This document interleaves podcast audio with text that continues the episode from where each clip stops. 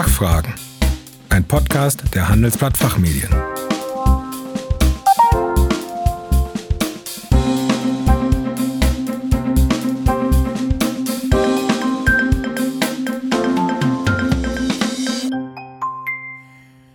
Welcome to our podcast Fachfragen.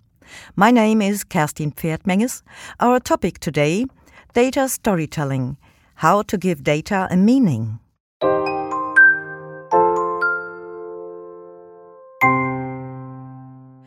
In many companies, financial or non financial reports often contain a lot of numbers, figures, or graphs. Often there is no underlying story or message to the reports.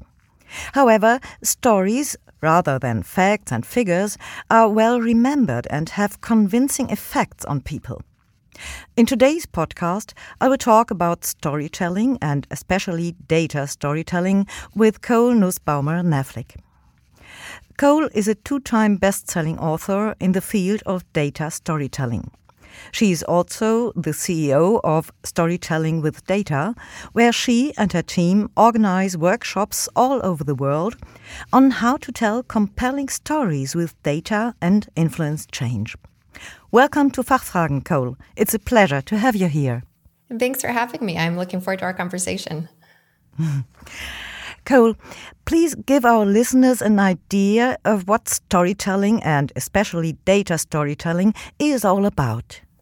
Let's focus on the data storytelling piece. So, I really think of data storytelling as this almost magical combination of pictures and story. So, when we think about communicating with numbers, those pictures often are graphs or some sort of data visualization. Because when we take numbers and we put them into pictures, it allows our audience to be able to see something new and understand something in a different light. And then we can think about how we actually present that information, whether by virtue of the words that we put around it, if it's something that's being sent off, or how we talk through it.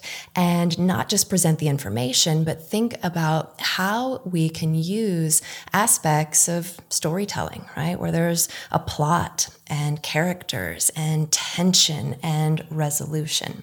Because when we compare these things, the power of pictures and story, now you can remember not only what you heard, but also what you saw. And it can create a powerful way for us to connect with an audience and to get them to remember our message and our data in new ways. You wrote a best selling book called Storytelling with Data.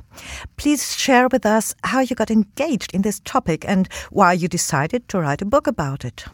Yeah. So my background is in math and business, and I've always been really interested in the place where these two things intersect. And as I mentioned before, taking numbers, making them visual, you can drive understanding and action in totally different ways. And so I was always very interested to see when I was graphing data how some things worked and some things worked better and some things didn't work. And it was a constant process of learning and iterating. My career started out in banking, and uh, there were a lot of graphs, a lot of data there. And I saw it as a creative piece of it, of thinking about how I use color and words around those pictures, around the graphs. And then when I worked at Google on the people analytics team, I had the opportunity to do some research and gain a better understanding of why some things work better than others, and actually start to teach other people how to visualize data effectively and use it to communicate. And that was where I really started to see that people in all sorts of different roles who need to communicate with data are facing similar sorts of challenges and can use similar, really practical tips and tricks to improve their data communications. So, tested that out at Google, then left Google and have done workshops at organizations all over the world from different industries.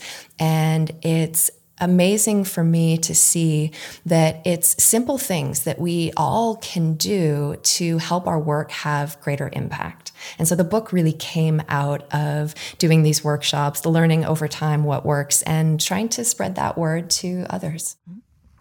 And how would you describe the situation in companies today concerning the reporting of numbers and figures? I think a lot of companies are overwhelmed because we have so much data, right? We collect data on, on everything today. But with that comes a lot of opportunity. And it's interesting to me when people who work with data, a lot of time they think of their role as being primarily to inform. And I actually think that's too limiting. That if you're the one working with data, you know it probably better than anyone else, which puts you in a unique position to be able to help people derive greater value from that data. So really thinking beyond just informing and ahead to why why how does that change what someone should do or how they should think or the decisions they could make? And really thinking about how we can influence and help people do smarter things by how we communicate with data. And uh, could you give our listeners a tip on how to start transforming reports with facts and figures into convincing stories I'd actually say don't change the, the report at all. Rather, use the report to figure out where interesting things are happening, right? Where are things different from what we expect? Because that's that's where the stories are.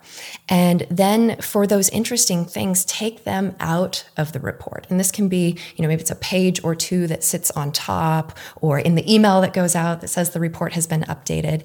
And in that, focus on the stories that you want to tell. And that's where you spend your time creating effective data visualizations, putting all of the words around it to make it make sense, using color sparingly to direct attention. Because in doing this, you can say to your audience, all of the facts and figures are there. They're in the report. We can go through them, but we've already taken the time to do that. And here up front are the important things that you need to pay attention to this time. And that's where you really move past this just informing and sharing data and thinking about how you can weave that data into a story that's going to get your audience's attention and maintain that attention and ultimately motivate them to act. Sounds good. and lastly, uh, what can those who work with data do to improve their data storytelling skills? I think it's good to start by learning the basics, right? Build some foundational knowledge of what makes a graph effective, clutter that you can get rid of that distracts. How do you focus attention? And then after that, it's really about practicing and trying things and getting feedback and learning from what's working and maybe what isn't working and where you can iterate. And we provide a ton of resources that are aimed at helping people do exactly these things. When it comes to learning the basics, we've actually just launched our 2021 workshop schedule where individuals can attend a half day virtual session, really learning the foundations of communicating effectively with data. We're also, for the first time, going to be rolling out a new 10 week course that dives a little bit deeper. Details for all of that are at storytellingwithdata.com slash workshop. And then we also have our storytelling with data community. And this is a place where people can practice and get feedback and talk with other people who may be encountering similar issues or have had successes to share that we all can learn from. Information on that is at community.storytellingwithdata.com. Hmm, I see. Great. Cole, thank you very much for being on our podcast, Fachfragen, and for the introduction to this interesting topic. We really appreciate your support. Thanks for having me here. Dear listeners, more about data storytelling and reporting you'll find in our magazine Rethinking Finance, including a detailed interview with Cole Nussbaumer Knaflic. You'll find the link in the show notes. We hope you could get an overview to the subject. Thank you for listening and bye bye. Das war Fachfragen, ein Podcast der Handelsblatt Fachmedien.